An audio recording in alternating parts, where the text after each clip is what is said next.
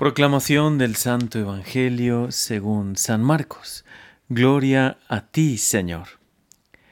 En aquel tiempo se acercaron a Jesús los fariseos y se pusieron a discutir con él, y para ponerlo a prueba le pedían una señal del cielo. Jesús suspiró profundamente y dijo, ¿Por qué esta gente busca una señal?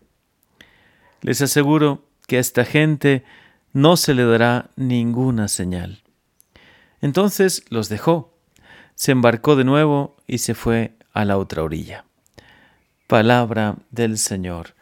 Gloria a ti, Señor Jesús. Seamos luz, seamos luz para esta generación, para nuestro ambiente, para nuestro mundo. Con cuánta claridad hoy Jesús nos muestra que también en su tiempo había ateísmo, que costaba mucho a la gente creer, que pedían señales para poder creer.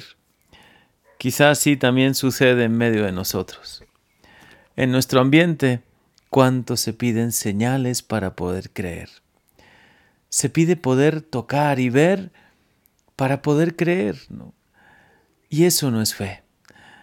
La fe no se basa en lo tangible, en lo que es evidente para todos. Hoy necesitamos renovar nuestra confianza. Vivimos un tiempo que no es nada fácil.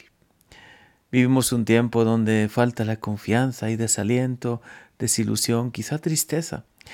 Y a tu alrededor puedes estar escuchando continuamente palabras de personas que incluso reniegan de Dios o piden señales a Dios para poder creer en Él. Hoy nos toca a nosotros ser sal y luz.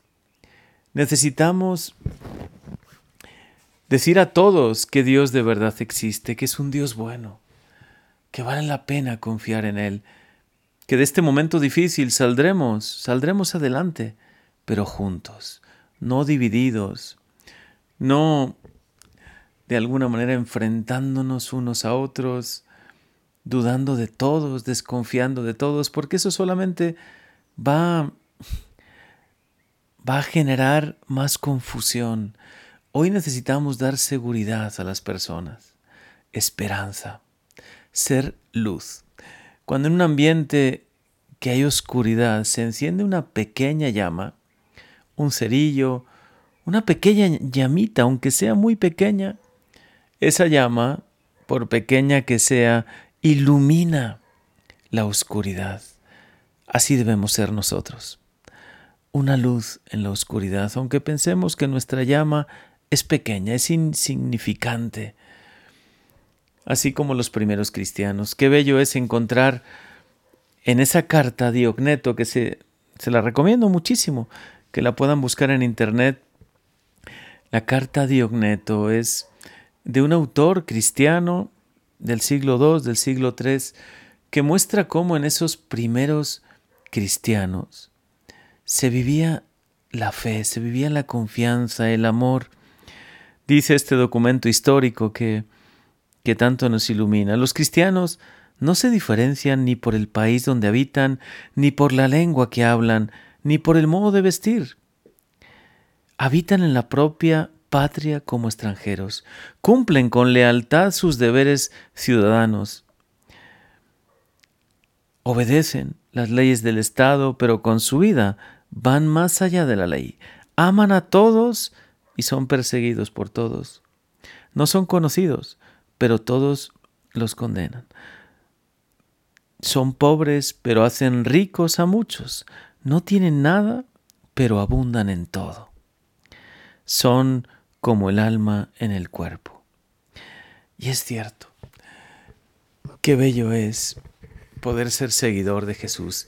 Qué privilegio que tú y yo seamos seguidores del Señor en este tiempo también difícil, para ser como el alma en el cuerpo, que anima, que da vida, que permite seguir adelante aunque haya dificultades, que somos como una luz, o debemos serla, ¿no? Como una luz en medio de la oscuridad. Ante este Evangelio, donde percibimos que en todos los tiempos ha habido desconfianzas, ateísmo, ha habido agnosticismo, la gente no cree en Dios. Hoy necesitamos creer más que nunca en Dios. Hoy necesitamos ser como esa luz en medio de la oscuridad. Tú hoy pregúntate, ¿eres luz? Con tu modo de vivir, con tus pensamientos positivos, llenos de esperanza, con tus palabras, a la comunidad a la que perteneces, donde normalmente frecuentas, aunque hoy sea de manera virtual, qué importante es seguir participando, no desconectarnos de la vida cristiana. ¿Somos luz o somos oscuridad?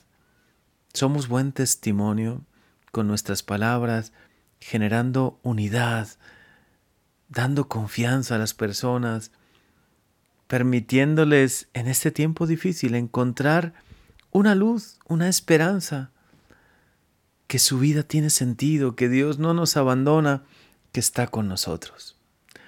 Hoy te invito a eso, a que redescubramos nuestra misión como cristianos en este mundo, que seamos luz en la oscuridad, que demos esperanza, que seamos motivo de alegría para los demás cuando nos escuchen, cuando nos vean, que nunca dividamos, más bien unamos, unamos siempre con nuestras palabras, nuestras actitudes, que en definitiva seamos seguidores de Jesús.